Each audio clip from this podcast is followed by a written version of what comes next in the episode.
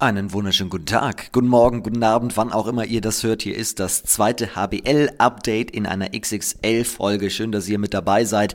Mein Name ist Finn Ole Martins, kurz vom. Heute ist Donnerstag, der 10. März und wir haben heute gleich drei Premieren zu feiern. Zum allerersten Mal geht es um das Thema Schiedsrichterei. Da habe ich mir so viele Fragen im Vorfeld notiert. Da will ich gleich ganz viel wissen und zwar von zwei Gästen auf einmal. Auch das bislang noch nicht der Fall gewesen. Zwei Gäste gleichzeitig gleich zugeschaltet und sie sind weiblich. Zwei weibliche Schiedsrichterinnen sind heute zu Gast. Das klingt jetzt besonderer, als es ist. Ich finde, es ist mal Zeit, dass wir auch tatsächlich weiblichen Besuch in diesem Podcast haben. Rosana Sug und Sophia Jans heißen die beiden. Sie kommen aus dem Oberbergischen und haben mir eigentlich alles beantwortet, was ich so wissen wollte. Das waren ganz einfache Dinge, wie beispielsweise der Tagesablauf an einem Spieltag. Wann geht's eigentlich los? Wann geht's in die Halle? Wie läuft eine technische Besprechung im Vorfeld ab, wo wir gar nicht dabei sind, wenn wir dran in der Halle sind? Wenn wir uns aufs Spiel vorbereiten, egal ob es jetzt als Fan ist oder als Reporter oder als Spieler, was geht bei der technischen Besprechung. Ich wollte wissen, welche Rituale Sie haben, wie pushen Sie sich, wie schaffen Sie es generell, eine Linie zu fahren, die dem Spiel angemessen ist, wie viel Zeit nimmt eine Spielvorbereitung ein und, und, und. Ich will das jetzt alles gar nicht vorwegnehmen, aber das waren alles so meine Gedanken, die ich dann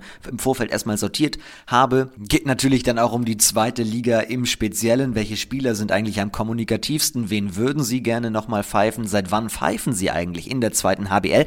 Und ist es denn etwas Spezielles, ist es etwas Besonderes, wenn sie in einer männlichen Liga als Damen pfeifen? Das ist ja auch ein Thema. Ich finde, 2022 ist das nicht mehr so besonders, aber vielleicht ist es das ja. Auch das wollte ich von den beiden wissen. Wie werden sie von Fans, von Spielern behandelt und, und, und. Ist ja tatsächlich zumindest mal ein Thema, über das man sprechen kann. Gleich schon mal vorneweg. Wir brauchen im ganzen Land überall an allen Stellen Schiedsrichterinnen und Schiedsrichter. Auch Hosanna und Sophia erzählen uns gleich, was daran einfach so viel Spaß macht, was denen das auch persönlich bringt, menschlich weiterbringt. Geht zu euren Vereinen, Sprecht mit den verantwortlichen Personen dort und probiert doch einfach mal euer Glück. Mehr kann eigentlich gar nicht passieren, es kann nichts schief gehen. Wir brauchen Schiedsrichter. Ohne sie läuft es nicht. Ausrufezeichen. Das einmal vorneweg. Jetzt geht's los. Ich freue mich auf Sophia und Rosana in einer sehr, sehr spannenden Folge, die auch von Codewörtern handelt, die sie auf dem Feld haben, die in Richtung Früchtesortiment geht. Was es damit auf sich hat, das verraten sie auch gleich. Damit ist auch der augenzwinkernde Titel dieser Folge dann erklärt. Jetzt geht's rein in diese ganz spezielle Folge, auf die ich mich sehr gefreut habe und es immer noch tue. Ich glaube, das kommt auch in dieser Folge rüber. Ich hoffe, ihr lernt genauso viel, nimmt genauso viel mit und habt vor allem ganz viel Spaß. In diesem Sinne, jetzt geht's los.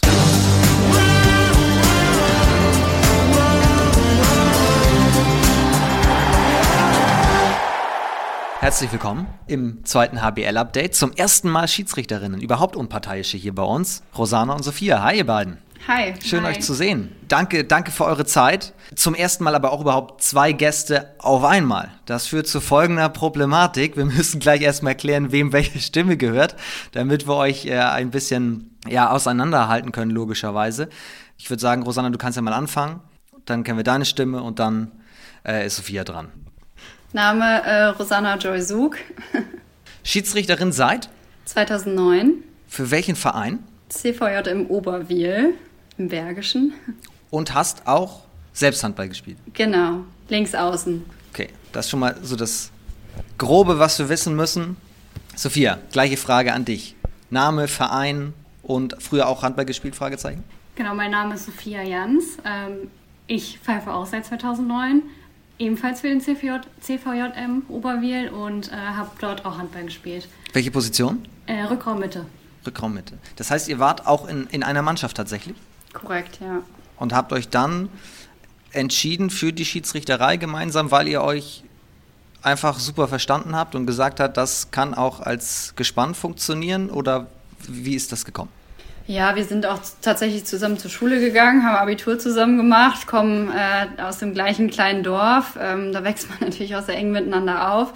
Und bei uns im Verein wurde Werbung dafür gemacht und ich habe Sophia gefragt, ob sie nicht mal Lust hätte, das auszuprobieren und einfach mal so ja eine andere Seite vom Handball kennenzulernen. Also war relativ spontan. Ihr seid nie reingegangen in den Sport und habt gesagt, also wir können uns auf jeden Fall vorstellen, auch mal an die Pfeife zu gehen. Genau, das war relativ spontan. Also ich glaube, eine Woche vor dem ersten Lehrgang hat Rosi, Rosanna mich gefragt. und dann haben wir gesagt, ja, warum nicht? Wir können das ja mal mitmachen. Ähm, es ging auch so ein bisschen darum, das Taschengeld aufzubessern. Ja. Und dann waren wir Schiedsrichter. Das ist eigentlich eine wichtige Botschaft, oder? Weil viele vielleicht, wir sagen ja immer, wir haben zu wenig Schiedsrichterinnen und Schiedsrichter im Land. Und dann denkt man immer, was man dafür alles machen muss. Klar, gehört auch viel Lernen dazu. Man muss das Regelwerk kennen, logischerweise, aber das kennt man sowieso, wenn man sich mit Handball ein bisschen beschäftigt, in groben Zügen. Da, da sind am Anfang gar nicht so viele Hürden. Wenn Leute kommen und sagen, wir haben Bock da drauf, dann machen. Ja, also es ist auch, also kann man, glaube ich, jegliche Angst vornehmen. Ähm, bei uns im Kreis wurde das immer super gemacht. Da gab es an einem Samstag Pizza, man hat ein bisschen Regelkunde gemacht sich danach noch gemeinsam Spiele angeguckt und äh, man ist, also wir äh, sind immer noch eng befreundet mit denen, mit denen wir damals angefangen haben. 2009 bildet sich ja auch irgendwie so ein Teamgefühl dann unter äh, dieser Schiedsrichterklasse, in unserem Fall 2009. Ähm, das, also ich glaube, da kann man jegliche Angst vor nehmen. Das ist super easy, äh, macht Spaß und gerade wenn man auch mal Lust hat, eine andere Seite kennenzulernen. Also ich habe auch mal gerne auf Schiedsrichter geschimpft und dann muss man eigentlich es erstmal selber machen, damit man auch schimpfen darf. Ich habe ich hab jetzt gerade gefragt, ihr habt mal Handball gespielt. Ist die Vergangenheitsform eigentlich richtig oder zockt ihr immer noch ein bisschen? Also wir haben es lange parallel gemacht. Ähm, durch den ganzen Zeitaufwand, den wir jetzt haben, lässt sich das nicht mehr vereinbaren. Ähm, deswegen haben wir dann irgendwann entschieden, dass das Pfeifen für uns vorgeht. Wir wollen mal euren ganzen Weg heute nachzeichnen, logischerweise, aber auch das, das Schiedsrichterwesen als solches, wie so ein Spieltag beispielsweise abläuft, mal vorstellen. Das interessiert mich sehr, also das komplett mal vorstellen, weil ihr eben eine, eine Premiere seid. Was ich eben auch gesagt habe, ihr seid die ersten weiblichen Gäste in diesem Podcast. Ist das überhaupt was Besonderes im Jahr 2022 noch, dass Frauen in Männerligen pfeifen oder eigentlich doch selbstverständlich? Also ich glaube, du sagst es ganz gut. Im Jahr 2022 ist es eigentlich nicht besonders. Wir empfinden es zumindest nicht als besonders. Ähm, das weiß ich nicht, wie mit einem guten Hausarzt, ob da jetzt Frau Dr. Schmidt oder Herr Dr. Schmidt steht, Hauptsache macht seinen Job gut. Und äh, so empfinden wir das auch. Also wir gehören zu dem Zweitligakader an. Da sind mehr Männer vertreten als Frauen, aber wir sehen uns da komplett auf einer Stufe und für uns ist das ganz normal. Ich frage das auch nur, weil ich einen sehr spannenden Artikel über euch gelesen habe bei der Recherche. Da wurdet ihr auch vorgestellt und habt ihr erzählt, warum ihr gerne, gerne pfeift. Und da geht der Artikel aber los mit einem Kommentar. Ich kann das mal zitieren. Ein Kommentar aus der dritten Zuschauerreihe. Jetzt übertreiben die das aber hier mit dem Gendern. Wie viel böse Kommentare bekommt ihr ab? Ich meine, Schiedsrichter bekommen ja sowieso immer auf, dem, auf den Deckel. Schwierige Frage. Also so viele böse Kommentare sind es jetzt unserer Meinung nach gar nicht. Also klar hört man mal den einen oder anderen Zuschauer brüllen. Wenn je mehr Leute allerdings da sind, desto weniger hört man den Einzelnen. Was man dann hört, ist halt, wenn man irgendwie keine gute Entscheidung getroffen hat und dann ausgebuht wird. Das kriegt man natürlich mit. Aber so die einzelnen Kommentare gehen unter. Hängt ja auch dann oft nicht mit dem Geschlecht zusammen. Ne? Also wir hören also eher so überraschende Kommentare nach dem Spiel, so ähm, dafür, dass ihr Frauen wart, wart ihr aber ganz schön gut. Da müssen wir dann mal so ein bisschen äh, schmunzeln. Das ist dann vielleicht auch noch ein ein sehr veraltetes Bild. Äh, wir selber hoffen, dass äh, die Erwartungshaltung an weibliches Gespann genauso hoch ist wie an männliches in der zweiten Liga. Ähm, aber man muss auch sagen, gerade in den letzten ähm, zwei, drei Jahren ist das äh, deutlich weniger geworden und einfach kein Thema mehr. Also Überraschung, auch Frauen haben Ahnung von Handball, ausgezeichnet. Also, und, und wie ist es auf der Platte? Ihr, ihr pfeift ja Frauen und Männer, das können wir gleich auch nochmal berichten. Gibt es da einen Unterschied, wie die mit äh, euch umgehen?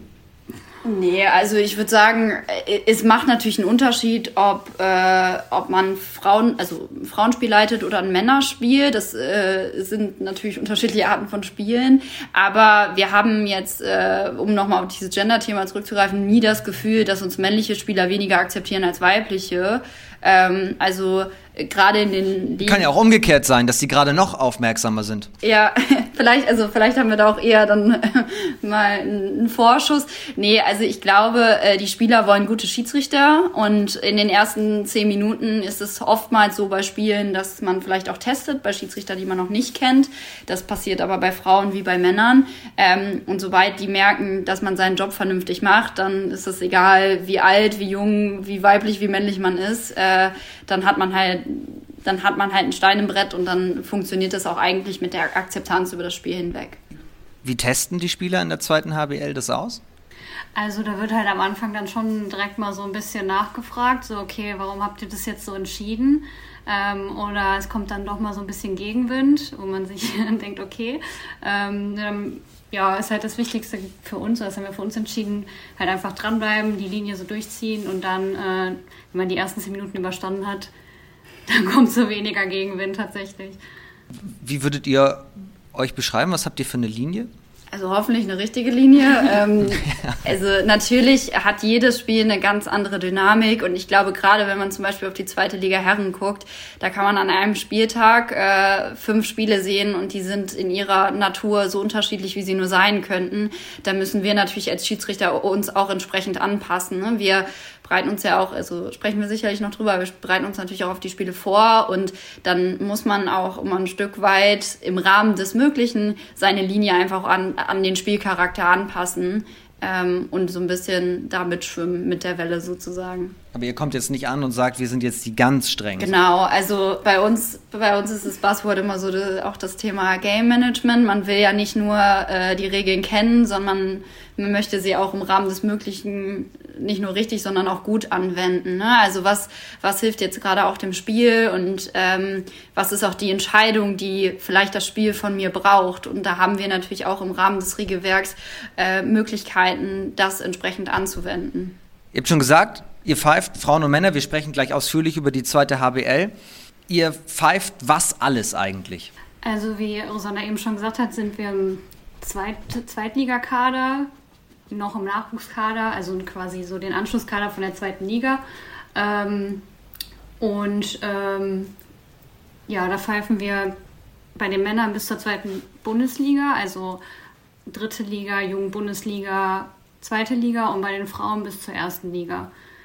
2019, ihr habt ja in den letzten Jahren vor allem große Sprünge immer weiter gemacht und euch immer weiter entwickelt. Da habt ihr gesagt, wir haben gerade den Deutschland Cup gepfiffen, auch ein sehr berühmtes, beliebtes Turnier. Das ist für uns die Kirsche auf der Torte.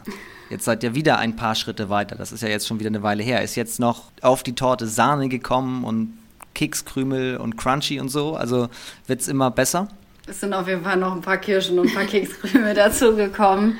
Ähm, klar, man hat natürlich immer so Meilensteine und Highlights, äh, die man bis dato definiert. Da sind auf jeden Fall noch ein paar dazugekommen und äh, ja, also um direkt mal ein Beispiel zu nennen, ich glaube so unser aktuelle, unsere aktuelle Kirsche auf der Torte wäre tatsächlich ähm, die Schul-WM in Serbien. Da waren wir letztes Jahr äh, da durften wir dann quasi auch Deutschland repräsentieren.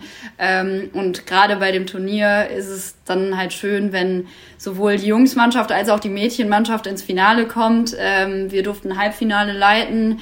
Äh, das war quasi äh, für uns das Highlight bisher und wäre jetzt die Kirsche.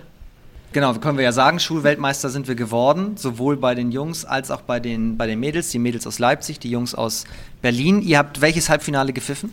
Das war bei den Mädels, genau. genau. Ägypten, ja. Montenegro. Montenegro. Wie ist das Niveau? Was würdet ihr sagen? Ganz kurzer Ausflug nur zur, zur Schul-WM. Das war schon sehr durch, also gemischt, ne? Du hast eine relativ weite Leistungsspanne. Ähm, Gerade unsere Mädels sind natürlich auf Jugend-Bundesliga-Niveau und es gab auch ein, zwei Länder, die da dran kamen. Also es war jetzt auch kein reiner Selbstläufer für unsere Jungs und Mädels. Ähm, das heißt, unterschiedliche Niveaustufen, aber ähm, doch schon auf Jugend-Bundesliga-Level. Heißt aber auch dort bei einer Schul-WM, zwar spielen Schülerinnen und Schüler gegeneinander, aber die Schiedsrichter müssen nicht unbedingt von der Schule kommen. Also da sind schon wirklich professionelle Leute unterwegs. Genau, ja. Also wir hatten äh, aus verschiedenen Ländern Schiedsrichtergespanne da, ähm, die teilweise auch schon internationale Erfahrungen hatten oder sammeln konnten. Ja, die waren dann nicht von den Schulen. Das heißt, ihr seid jetzt auch international unterwegs? wir durften einmal ja. international reinschnuppern, ja, das äh, kann man so sagen.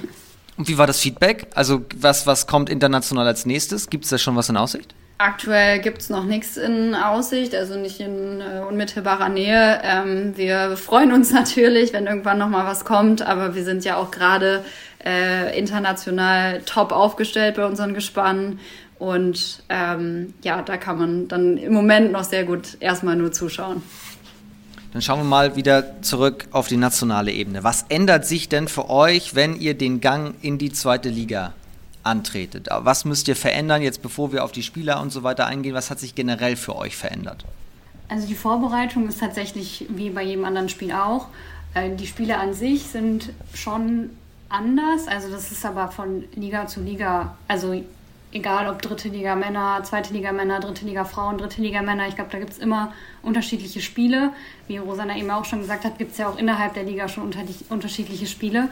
Und ähm, ja, da bereiten wir uns dann halt individuell auf jedes Spiel vor, indem wir Videos gucken, gucken, wie die letzten Spiele verliefen von den Mannschaften. Das ist so unsere Vorbereitung. Die Vereine stellen sich ja auch immer weiter professioneller auf. Auch das ist ja immer die Frage, wenn wir hier Spieler haben, die aus der dritten in die zweite Liga aufstellen, sagen wir immer, wie ist das Niveau? Ändert das was für die Schiedsrichter, wenn die Vereine sich komplett professioneller aufstellen? Also in der zweiten HBL ist es doch bestimmt für euch alles noch viel zuvorkommender gemacht als in der, in der dritten Liga. Ja, also das äh, zuvorkommen da schon, aber gleichzeitig natürlich auch ein anderes ähm, Anspruchslevel an uns Schiedsrichter. Äh, man erwartet natürlich von einem Zweitliga-Schiedsrichter auch eine Zweitliga-reife Leistung und von einem Drittliga-Schiedsrichter eine Drittliga-reife Leistung. Ähm, wir haben jetzt den Vorteil, dass wir halt in den unterschiedlichen Ligen mal so, mal so unterwegs sind. Ähm, aber das heißt auch, dass man sich jedes Mal auch wieder ein bisschen drauf einstellen muss und in der zweiten Liga ja, ich glaube, der größte Unterschied ist, äh, der Anspruch ist höher. Ähm, äh, Fehler werden vielleicht noch weniger äh, verziehen oder toleriert. Ähm, da muss man dann halt schon gucken, dass man mit dem Level Schritt halten kann. Was ist eine Zweitligareife Leistung? Ganz platt gefragt, im Gegensatz zur Drittligareifen Leistung? Also im besten Fall sollte der Schiedsrichter in der Liga entsprechend das Spiel gut und souverän leisten können, äh, leiten können. Ähm, ich meine, wir haben das gerade schon angesprochen. Es gibt sicherlich leichte Zweitliga- und schwierige Drittligaspiele.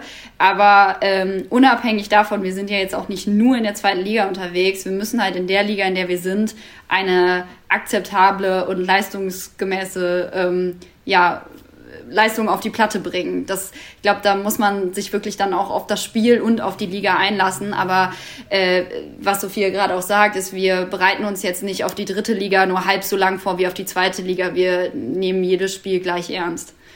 Fällt es euch schwer, sich auf eine neue Liga, wenn ihr jetzt beispielsweise mehrere Zweitligaspiele nacheinander gepfiffen habt, euch wieder auf eine andere Liga einzustellen? Oder kann der Switch ganz leicht vonstatten gehen? Kommt drauf an. Also je nachdem, wie lange die Pause zwischen dem letzten Spiel war. Also ich, oder generell, wenn wir jetzt lang, länger mal Pause hatten, weil irgendwer von uns im Urlaub war oder so, dann fallen die ersten Spiele doch wieder ein bisschen schwerer, weil man nicht so in der Routine drin ist. Ähm, aber wenn wir so in der Saison in unserer Routine drin sind, im Flow quasi, dann äh, fällt der Switch schon einfacher. Weil ich finde das ziemlich spannend, ähm, denn ich habe, das geht ja Spielern genauso. Ich habe da neulich mit Leon Ciudat äh, vom THW und von Altenholz drüber gesprochen, der zwischen Champions League und dritter Liga quasi hin und her pendelt und sagt, er muss sich vor allem umstellen, wenn er dritte Liga spielt in der Abwehr, weil da kann er nicht äh, die, die Moves raushauen, die er in der Champions League an den Tag bringt, weil viel zu hart. Also hier, er muss sich genauso umstellen wie auch die Unparteiischen. Ja, kann man, kann man nur zustimmen. Ich meine, ähm, auch da ist, also ich glaube, Schlüssel zum Erfolg ist halt immer Routine. Und wenn man dann halt viele Spiele in der Liga geleitet hat, dann wird es sicherlich auch einfacher, wenn dann größere Abstände dazwischen sind. Ähm, aber äh, ja, in der zweiten Liga merkt man dann natürlich auch nochmal einen Unterschied durch die Professionalisierung der Spieler, der Teams, der Vereine, der Hallen. Es ist natürlich ähm, eine ganz andere Atmosphäre, wenn man irgendwie mit 3000 Leuten in der Halle aufläuft. Ähm, wird sicherlich den einen oder anderen Drittligaverein geben, der auch eine vierstellige Zahl an Zuschauern reinbekommt, aber du spürst einfach den Grad an Professionalisierung, den es halt zwischen diesen beiden Ligen gibt. Ganz platt gefragt, es bringt doch auch euch als Schiedsrichterinnen mehr Spaß, wenn die Halle voller ist. Definitiv, ja. Also das haben wir auch jetzt während Corona gemerkt, als die Hallen dann leer war. Es hatte einen ganz anderen Charakter, so die Spiele. Es war nicht mehr so die Stimmung. Ähm, es fehlte einfach was. Waren die Spieler auch anders im Umgang mit euch? Also haben sie vielleicht weniger reklamiert? Ich kann mir vorstellen, wenn, wenn eine 50-50-Entscheidung kommt und die Halle ist voll, dass ich dann natürlich versuche, mit, mit der Wucht der Kulisse auch nochmal die Schiris zu bearbeiten. Und äh, das ist ja dann weggefallen. Ja, ich würde sagen, es war anders. Ne? Man hat natürlich auch viel, viel mehr gehört. Also man hat die Kommunikation unter den Spielern gehört. Die Kommunikation zwischen Spielern und Schiedsrichtern ist aber auch viel, viel einfacher gefallen. Ne? Also jetzt in einer vollen Zweitligahalle, wenn ich versuche, meinem Spieler über sechs Metern Hinweis zu geben, muss ich eigentlich äh, äh, schon brüllen, damit er mich hört. Ähm, das ist natürlich ein Unterschied gewesen. Das hatte aber auch, also es hatte Vor- und Nachteile. Äh, aber wie Sophia schon sagt, das ganze Spiel hatte einfach eine andere Atmosphäre. Ähm, da fehlen einfach die Zuschauer und da fehlt die Stimmung und da fehlt auch der Support einfach äh, von den Tribünen. Das hat man den Spielern auch angemerkt.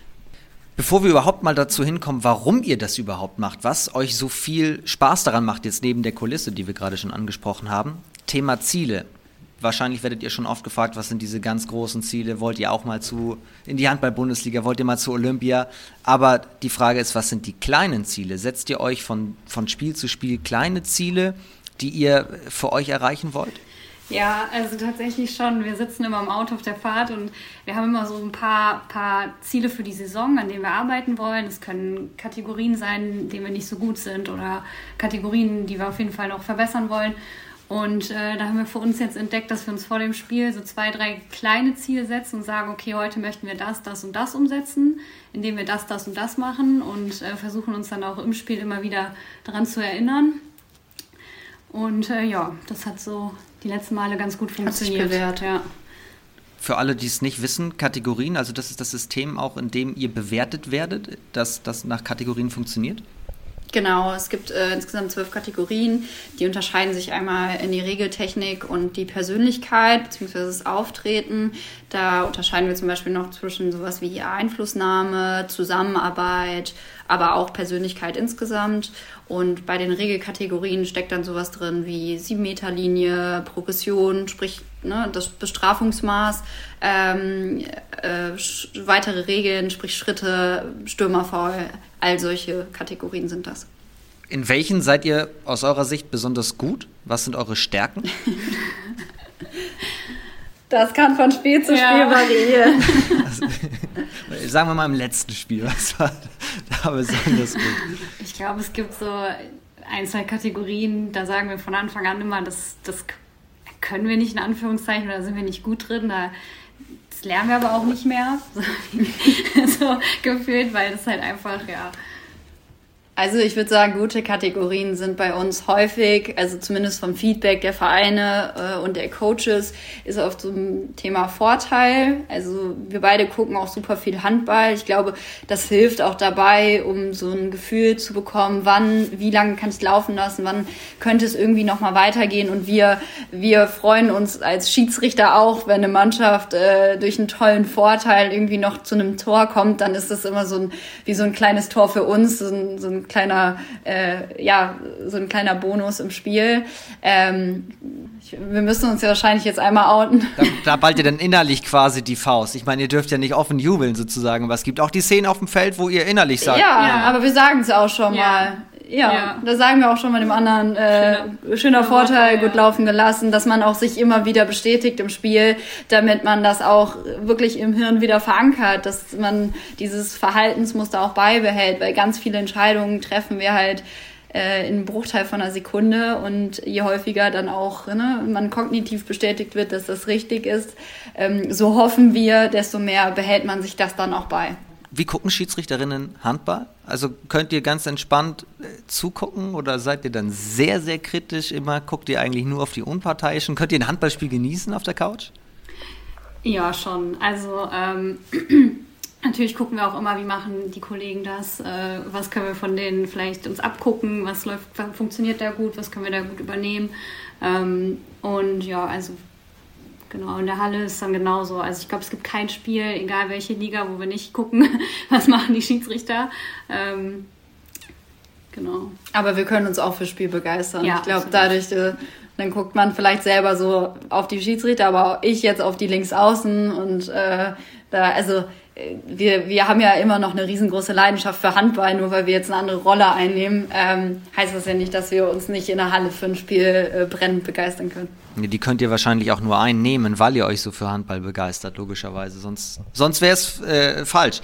Aber ich finde, ich habe mir das hier großdick an, anmarkiert. Könnt ihr euch loben? Das habt ihr gerade schon gesagt, dass ihr euch auf dem Feld lobt, weil man hört es ja von vielen, immer dieses immer weiter, auch, auch Spieler kennen das selbst, man ähm, Ben Matschka hat das neulich so schön gesagt, er kann sich eigentlich gar nicht richtig freuen über Siege mit, mit Wetzlar, sondern er, er ist erleichtert und im nächsten Moment schaut er schon eigentlich aufs nächste Spiel. Ihr müsst euch ja auch noch, kommen wir gleich zu, hinsetzen und alles analysieren, das ganze Spiel vielleicht sogar nochmal äh, durchgehen. Aber könnt ihr euch nach dem Spiel auch hinsetzen und euch gegenseitig mal loben? Ja, schon. Also wir sind schon ja. eher selbstkritisch, muss ja. man sagen. Das ist, glaube ich, äh, so eine Eigenschaft ja. bei uns. Aber wir, wir, damit wir halt nicht zu sehr in diese Selbstkritik verfallen, haben wir dann schon so, also nicht Kategorien, aber dann sitzen wir schon nach dem Spiel da und sagen, okay, das und das und das war jetzt heute gut. Ähm, das können wir auch mal so stehen lassen und dann gucken wir im Video weiter. Und das läuft dann auch oder, oder passiert dann auch im Auto auf der Rückfahrt oder passiert das sogar noch in der Halle?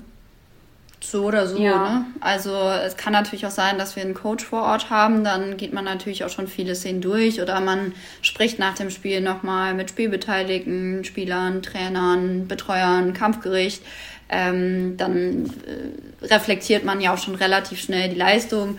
Aller spätestens im Auto äh, fangen wir natürlich an, ein Spiel zu analysieren und ähm, starten aber dann auch damit. Also wir wissen, dass ein Schiedsrichter nicht alles falsch und nicht alles richtig macht ähm, und versuchen dann auch wirklich so an beide, beide Seiten zu denken. Ne? Sowohl irgendwie die, die positiven Aspekte von dem Spiel rauszustellen, aber auch nochmal ganz klar zu identifizieren, wo wir halt im nächsten Spiel dran arbeiten müssen. Wer ist die kritischere von euch? Und wer sagt, mh, hm, so schlimm war es dann doch nicht? Also wenn, wenn wir merken, der andere ist gerade zu sehr in dieser ja, am Schmerzspirale drin oder zu sehr am Grübeln über die Entscheidung, dann ist der andere weniger kritisch und sagt so, stopp jetzt, hör auf. und umgekehrt genauso. Ich glaube, wir können da, wir sind beide sehr gut im, im Selbstkritisch sein ihr habt es gerade schon gesagt, ihr seid ja nicht die einzigen Personen rund um das Spiel. Es gibt das Kampfgericht und so weiter. Ab und zu. Wahrscheinlich sind das alles für Leute im Schiedsrichterwesen jetzt alles gerade sehr naive Fragen und sagen, was fragt ihr, das ist doch alles klar. Aber ich glaube, viele Fans wissen vieles auch gar nicht so. Und wie ist es, wisst ihr beispielsweise vor dem Spiel, dass heute eine Beobachterin oder ein Beobachter in der Halle ist oder erfahrt ihr das erst nach dem Spiel? Weil ich kann mir vorstellen, sonst seid ihr ja vielleicht auch besonders weiß ich nicht, aufgeregt, nervös oder anders angespannt, weil ihr wisst, oh, heute müssen wir noch Dinge anders machen, weil diese Betreuerin, vielleicht Beobachterin, genau das sehen möchte? Also wir wissen es vor einem Spiel nicht. Ähm, es kann natürlich sein, dass in leeren Hallen ähm, man den Beobachter mal entdeckt, aber wir haben auch schon relativ früh aufgehört, irgendwie den Beobachter auf der Tribüne zu suchen, weil unser Ziel ist eigentlich, jedes Spiel gut zu leiten und man sollte nicht anders pfeifen, nur weil da jemand sitzt. Oftmals, also ich glaube, als wir noch jünger waren, hat man das vielleicht eher mal gemacht. Und das geht dann aber auch oft nach hinten los, ne? weil man sich dann zu sehr anstrengt und überlegt, was könnte der denn sehen wollen. Ähm, wir versuchen halt den Charakter des Spiels zu begreifen und das Spiel bestmöglich zu leiten. Und, ähm, und unsere Hoffnung ist immer, wenn, wenn wir dem Spiel gerecht werden, dann wird das auch jeder Beobachter der Welt auf der Tribüne äh, so bewerten können. Deswegen, ähm, wir wissen es vorher nicht. Wir erfahren es nach Spielabschluss, ähm, steht dann quasi im Spielbericht drin. Und ähm, außerhalb von Covid-Zeiten ist es dann auch so, dass wir ein kurzes Gespräch auch mit dem Coach äh, in der Kabine führen nach dem Spiel und er uns schon mal so ähm, eine erste Reflexion geben kann. Ach, das gab es jetzt seit 2020 nicht mehr? Ähm, als, als es keine Zuschauer gab, gab es auch keine Beobachter, also die in der Halle waren. Da haben wir die Beobachtung dann oder haben die Coaches äh, die Videos, äh, nein, haben die Coaches die Spiele halt im, im Fernsehen geguckt und halt anhand der Videos äh, ein Coaching gemacht. Und jetzt haben wir so ein hybrides Modell, also der Coach ist vor Ort in der Halle. Wir sprechen kurz ähm, nach dem Spiel über die wichtigsten Szenen, die es gab. Und ähm, ein paar Tage später, nach Videoanalyse, haben wir dann ein Coaching-Gespräch über Zoom beispielsweise also ein Online-Coaching-Gespräch. Und wie oft kommt das im Regelfall vor, dass man beobachtet wird? Also wie oft beispielsweise in einer Saison? Also bei uns in der Saison ähm, gilt es, acht bis zwölf Beobachtungen zu bekommen. Also man kann schon so im Schnitt von zehn Beobachtungen ausgehen. Ähm, die werden meist auch sehr gut verteilt, sodass es in der Hinrunde meist fünf sind und in der Rückrunde dann auch nochmal fünf. Und aber auch auf die Ligen verteilt. Das ist jetzt nicht ausschließlich zweite Liga Männer oder ausschließlich zweite Liga Frauen. Und das funktioniert dann nach jenem Kategoriesystem, was ihr vorhin angesprochen habt. Genau, ja, da gibt es die zwölf Kategorien, sind es glaube ich, ja zwölf. Und äh, die werden dann einzeln bewertet und dann kommt man so auf eine Gesamtpunktzahl, die man dann halt nach dem Coaching erhält. Und diese Punktzahl, geht, geht das dann richtig so in ein, also man kennt ja, dass es Aufstiege und Abstiege auch gibt. Gibt es dann auch richtig eine Tabelle? Gibt es Leute, die Tabellen führen und, und sagen, jetzt bin ich auf dem Platz, auf dem Platz? Genau, also es gibt auch wie bei, wie bei den Mannschaften quasi analog bei uns äh, eine Tabelle, die bildet sich halt einmal aus dem Schnitt der ähm, neutralen Beobachtung und dann ist es ja auch so, also vor allem in der zweiten Liga ähm, und auch ähm, in vielen Ligen schon bereits darunter, dass die Vereine noch eine Vereinsbeobachtung machen. Das heißt, wir halten ähm, nach einem Spiel vom Heimverein und vom Gastverein jeweils eine Punktzahl. Daraus wird der Schnitt gebildet und äh, diese Schnitte fließen dann quasi in den Vereinsbeobachtungstopf und der fließt am Ende der Saison dann auch in unsere Gesamtpunktzahl ein. Das heißt, man berücksichtigt einmal ähm, zum gewissen Teil den, ähm, die, das Feedback der Vereine ähm, und zum anderen Teil geht, basiert die Punktzahl halt aus den neutralen Beobachtungen der, ja, ne, der Beobachter vor Ort. Die Tabelle, also ich gehe jetzt mal davon aus, dass die sehr intern ist, aber könnt ihr die jederzeit einsehen? Nee. nee. Nee, also man, ja. wir kriegen mal einen Halbzeitstand. Ne? Also es gibt einen Halbzeitstand, wo die ähm, geteilt wird. Es geht ja auch vor allem darum, dass Gespanne, die vielleicht um den Aufstieg kämpfen oder gegen den Abstieg, auch äh, ja, wissen, wo sie gerade stehen und vielleicht auch noch entsprechend ähm, ja, sich noch mehr Hilfe holen können, äh, daran arbeiten können. Ähm, wir erhalten die aber auch nur einmal in äh, einer total vertraulichen Runde. Soll natürlich auch kein Verein wissen, wie die Schiedsrichter gerade stehen, die da kommen. Die sollen jedem Schiedsrichter gespannt genauso offen gegenüber sein, wie äh, wir den Verein sozusagen. Und am Ende der Saison, ähm, wenn wir dann den, also den Sommerlehrgang machen, wir treffen uns ja immer für drei Tage, Tage, dann wird halt quasi die finale Tabelle ähm, einmal preisgegeben und man kann dann sehen, wo man stand und wie die Saison für einen verlaufen ist. Wart ihr, wart ihr zur Halbzeit zufrieden? Ich glaube, da können wir jetzt nichts zu sagen. Das, äh, das, äh, da, da, war, da behalten wir den vertraulichen Stempel ja. drauf. Ja, aber das Lachen, ja, ist auch schon mal ein positives Zeichen. Also ihr habt gesagt, ihr könnt euch auch loben, ihr seid aber auch sehr kritisch logischerweise, anders kann man auch nicht weiter vorankommen. Wie funktioniert denn Spielanalyse bei euch? Ähm, also wir setzen uns meistens ähm, nach dem Spiel, wenn das Video hochgeladen ist, also ein, zwei Tage später, ähm, hin, gucken das Video an. Es gibt, also es gibt ja bei uns im Videoportal die schöne Funktion, dass man so nach den einzelnen Sachen filtern kann. Also wenn wir Strafen gegeben haben, sieben Meter, dann gehen wir die einzelnen Szenen durch, gucken uns an okay, war die Strafe jetzt so richtig, hätte man die vielleicht weglassen können oder fehlte dann sie Meter so. Genau, dann gucken wir uns die Aktionen an, die Szenen an und überlegen dann, was können wir beim nächsten Mal anders machen, was ist gut gelaufen, was ist nicht so gut gelaufen. Wie viel Zeit nimmt das in Anspruch? Oder anders gefragt, wie viel Zeit nimmt es in Anspruch, das vorherige Spiel aufzuarbeiten und dann wiederum das nächste Spiel vorzubereiten? Ach, das ist schon, da kommen ein paar Stunden schon zusammen. Wir haben, glaube ich, mal irgendwann grob überschlagen, dass wir in der Woche uns wahrscheinlich so 20 Stunden mit dem Schiedsrichterwesen beschäftigen. Das ist jetzt wirklich alles zusammen, ne? sei es jetzt irgendwie Spielvorbereitung, Spielnachbereitung, Beobachtungsgespräche, ähm, ähm, Lehrgänge, Online-Lehrgänge ähm, oder auch tatsächlich Anreisen, Abreisen, Planung. Äh, Organisation, ähm, Wäsche waschen, da gehört natürlich super viel dazu. ähm, ich glaube, wenn man so grob überschlägt, kann man, kommt man da wahrscheinlich ganz gut hin, wenn man sagt, es ist ja so ein, so ein Halbtagsjob. Wie viele Wochen im Voraus wisst ihr, dass ihr zu diesem Spiel in diesen Ort fahren müsst? Das sind so, ja, ungefähr. fünf Wochen, ja. vier, fünf Wochen, je nachdem. Ja. Und dann für den Monat. Also genau wir können jetzt noch nicht sagen, wo wir im Juni sind, ähm, aber ne, also so eine gewisse Zeit im Voraus weiß man das dann schon. Ja. Also jede Menge Anzahl an Stunden, die ihr da reinpackt. Aber ihr habt ja auch noch ein Leben außerhalb der Platte. Was macht ihr, wenn ich das fragen darf, neben der Platte? Äh, ich studiere äh, im Bachelor hier in Köln äh, Wirtschaftsingenieurwesen. Genau, und bin jetzt äh, kurz davor abzuschließen. ähm, ja, ich arbeite äh, bei OBI in der Marktforschung. Also ich bin Wirtschaftspsychologin Vollzeit. ja. Also ja, ihr habt beide eigentlich zwei Doppeljobs, wie es sich für Schiedsrichterinnen und Schiedsrichter eben dann eben so anfühlt. Ja, genau, ja. Maximale Flexibilität ist da ja wahrscheinlich ähm, gefordert. Könnt ihr irgendwie von all dem irgendwie euch mal abschalten, ausgleichen, mal den Handball komplett beiseite legen?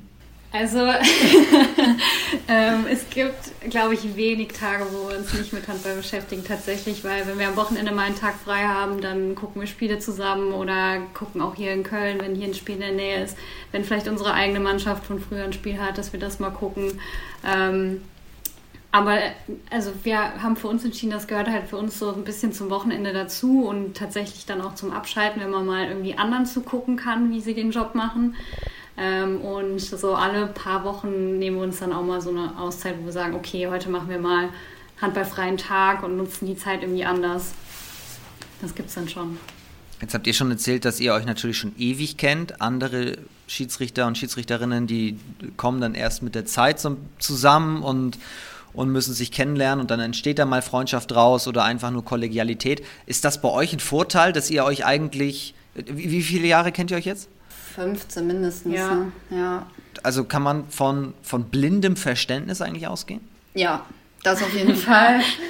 ähm, also ich glaube, äh, wir kennen, also wir sind, wir sind auch privat äh, sicherlich auch durchs Pfeifen äh, beste Freunde geworden. Vielleicht wären wir, wären wir es auch so geworden, aber ähm, das ist natürlich eine sehr intensive Zeit. Man verbringt unfassbar ähm, unfassbar viel Zeit miteinander. Ähm, ich habe oft auch schon andere Gespanne sagen hören, das ist wie so eine Ehe und da ist sicherlich was dran. Ne? Man hat so seine Höhen und Tiefen. Ähm, man, man teilt unfassbar viel miteinander. Man verbringt äh, unfassbar viele Stunden im Jahr gemeinsam im Auto, in der Kabine, in der Vor- und Nachbereitung. Ähm, dass also uns, wir glauben, uns hilft das total, dass wir uns so gut verstehen und wir haben halt im Laufe der Jahre auch einfach ein gemeinsames Verständnis entwickelt. Das heißt, wir wissen immer, was der andere macht und warum er das macht. Und dann kann es zwar sein, dass wir sagen, ich hätte es anders gemacht, aber ähm, da ist eigentlich immer das, das Verständnis für den anderen da. Habt ihr trotzdem, weiß ich nicht, Zeichensprache, gewisse Zeichen oder Codewörter, die ihr in gewissen, nur ganz speziellen Situationen auf dem Feld irgendwie anbringen müsst? Ja, schon. Also ähm, gerade wenn es darum geht, dass einer von uns irgendwie total am Grübeln ist, weil jetzt eine Entscheidung nicht so gut lief, da gibt es dann so Codewörter wie Melone oder sowas, dass der andere einfach mal so einen kurzen Impuls kriegt, äh, okay, äh, ich muss jetzt mal gerade an was ganz anderes denken, damit ich aus diesem Strudel wieder rauskomme. Äh, die haben wir dann schon für uns sozusagen ja, entwickelt. Also eure, eure Codewörter gehen in Richtung äh, Frucht- und Gemüsebereich? Ich glaube, es ist wichtig, dass man ja. den anderen irgendwie gerade rausholt, ne? aus dem, wo er gerade ist. Wenn man dann, also man kennt das oft, dass man als Schiedsrichter natürlich auch wahrnimmt, wenn man eine falsche Entscheidung trifft. Und wenn man aber darüber zu lange nachdenkt, dann wird die nächste Entscheidung nicht zwingend besser.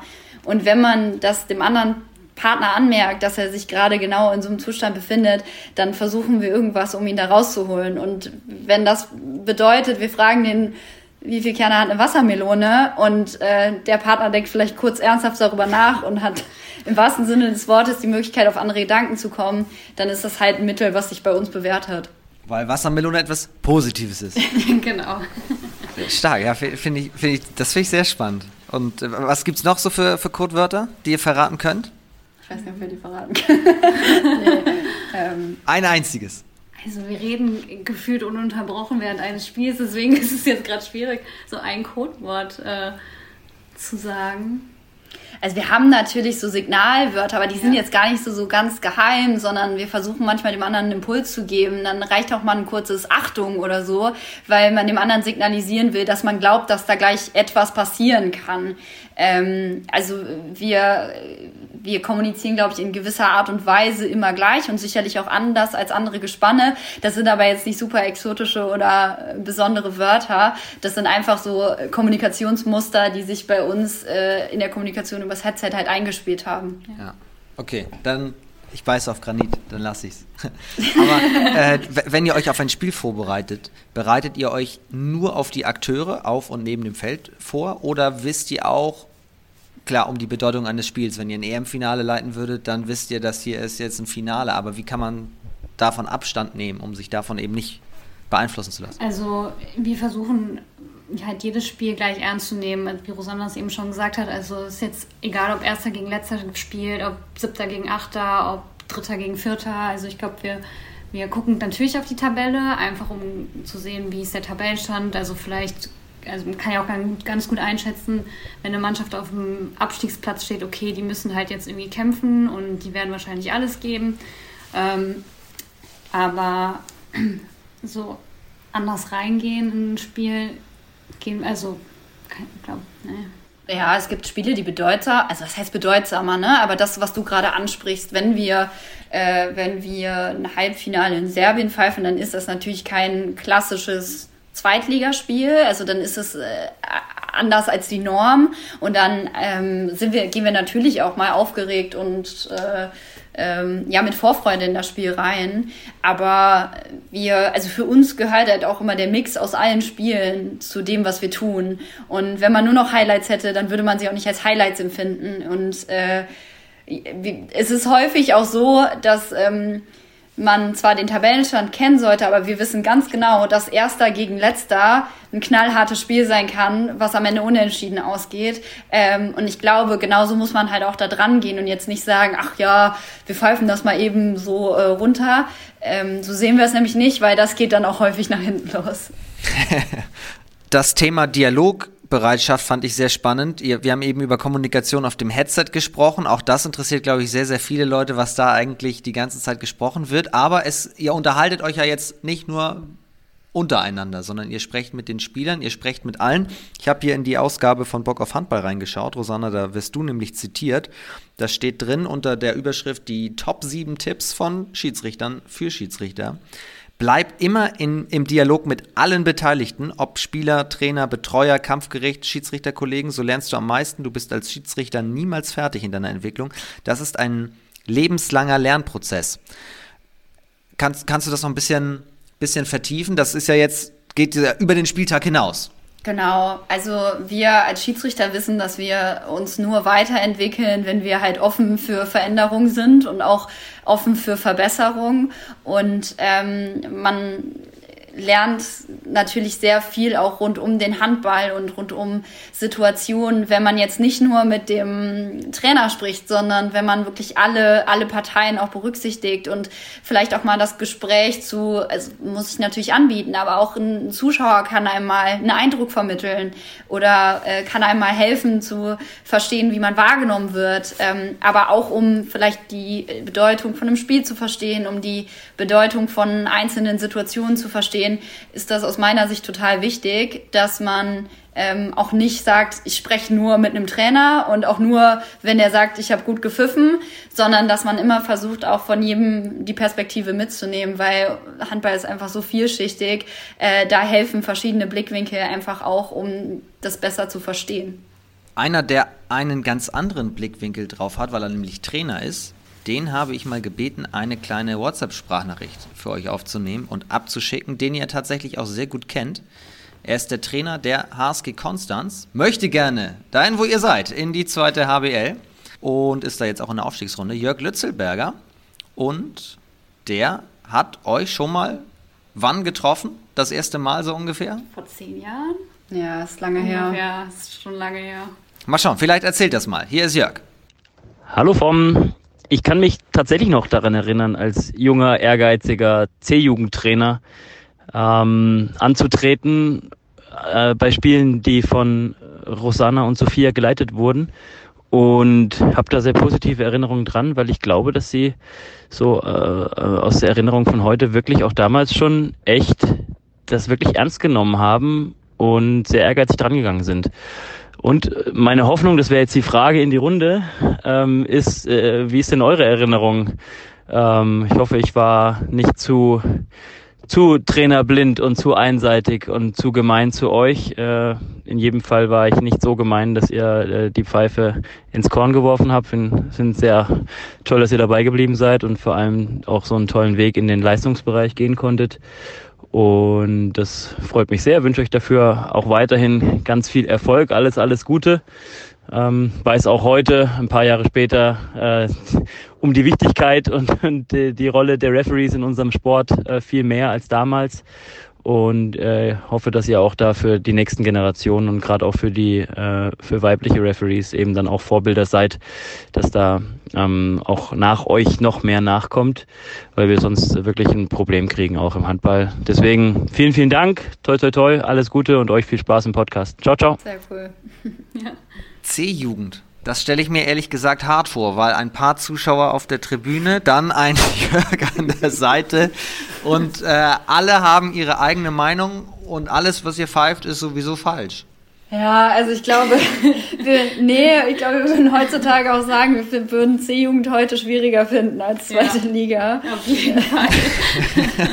ähm, den Jörg, also wir wissen natürlich, wer Jörg ist, wir können uns auch gut daran erinnern ich kann ihn nicht mehr sagen, wie er gecoacht hat und das ist eigentlich ein gutes ja. Zeichen, weil dann ist er uns nicht negativ in Erinnerung äh, geblieben. Das ist äh, eigentlich ja immer ein positives Zeichen. Deswegen können wir nur zurückspielen, dass es immer ein netter und angenehmer Umgang war. Ja, liebe Grüße und, und vielen ja, Dank, vielen für, Dank. Die, für die Grüße. Aber ist natürlich, ist tatsächlich ein Thema. Das ist eine harte Schule, kann ich mir vorstellen. Also nicht Jörg, sondern C-Jugend oder D-Jugend oder ja. wie auch immer. Also wie du eben schon gesagt hast, ich glaube, da ähm, hat auch jeder, also hat wirklich jeder seine Meinung. Ähm, egal ob jetzt von der Tribüne, ob von den, von den Spieler oder Spielerinnen, ähm, Trainer, äh, Eltern, Eltern ähm, genau. Also, Wischer. Wischer, ja, wenn vorhanden. Ähm, stimmt, ja, stimmt. genau, ähm, ja, aber ich wie wir auch schon gesagt haben, ich glaube damals, wir haben ja auch jedes Spiel ernst genommen. Wir haben uns gefreut, wenn wir irgendwie ein cooles C-Jugend-Oberligaspiel bekommen haben, gerade bei, bei Gummersbach oder so. Die waren ja alle schon top, top ausgebildet. Ähm, das hat immer Spaß gemacht, dann solche Spiele zu leiten. Wie bleibt man da dran? Das ist ja eine entscheidende Frage, sich dann eben auch an sowas zu pushen und sagen, cool, jetzt haben wir das Spiel und danach kriegen wir vielleicht das Spiel. Äh, und sich eben nicht davon runterkriegen zu lassen und zu sagen, okay, was die 15 Leute da oben sagen, klar wollen die ihren Filius irgendwie ein bisschen pushen, äh, aber das, das muss bei uns hier rein und da rausgehen. Ja, ich glaube, das ist halt wirklich, es ist ja nie Kritik an der Person, sondern es ist Kritik an der Rolle des Schiedsrichters, der da gerade steht. Und die gleiche Kritik würde auch irgendein anderer Schiedsrichter bekommen, der die gleiche Entscheidung trifft. Ähm, wir haben halt einen Job ja auch mit Verantwortung und da weiß man auch, dass man in in öffentlicher Beurteilung steht, wie es bei einem Politiker auch der Fall ist. Äh, da, da gibt es einfach Jobs, bei denen man weiß, dass Leute die Leistung, die man trifft, bewertet.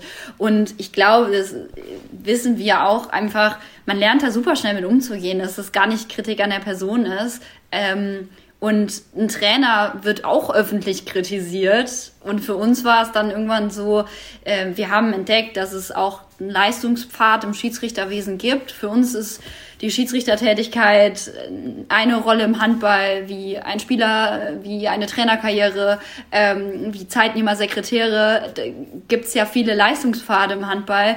Und wir haben halt auch gemerkt, dass wir im Schiedsrichterwesen äh, dass uns das liegt und dass wir da vielleicht auch Perspektiven haben und sind dann irgendwann auch ehrgeizig geworden. Und dann ist es so, dass du dich von Liga zu Liga hocharbeitest. Dann nach dem C-Jugend-Oberligaspiel möchtest du vielleicht mal ein B-Jugend-Derby pfeifen und dann äh, hangelst du dich halt von Liga zu Liga nach oben. Das klang jetzt auch schon wieder alles schon so ein bisschen wieder negativ. Es ist alles sehr viel Arbeit und man wird beschimpft in der C-Jugend und so ist es gar nicht gemeint, sondern wir wollen ja auch rausstellen, dass das euch sehr viel Spaß macht. Deswegen gehen wir mal wieder ganz an den Anfang tatsächlich. Was bringt euch daran Spaß? Warum ist das so cool zu pfeifen? Also natürlich macht es total viel Spaß, an, an so Spielen teilzunehmen, an denen wir als Spielerin selber wahrscheinlich nie teilgenommen hätten. Ähm, man sieht halt wirklich den Handball aus einer anderen Perspektive. Ähm, genau, wir wirken halt bei, bei coolen Spielen mit, wir kommen viel rum. Also jetzt Serbien wären wir, glaube ich, privat niemals hin, hingef hingeflogen. Ähm, genau, so das Ganze drumherum ist halt wirklich das, was, was uns so Spaß macht. Ja, und ich glaube, man lernt halt auch durch den Handball, egal in welcher Rolle man ist, super viele Leute kennen. Und die Handballgemeinschaft ist, glaube ich, schon eine besondere. Ähm, ich habe jetzt keinen Vergleich zu anderen Sportarten, aber äh, ob es jetzt ein äh, Jörg Lützelberger aus Konstanz ist, der sich auch noch zehn Jahre später an uns erinnert, ähm, oder halt äh, vielleicht ein Zeitnehmer und Sekretärgespann, was man mal im Rewe äh, in Köln trifft oder so.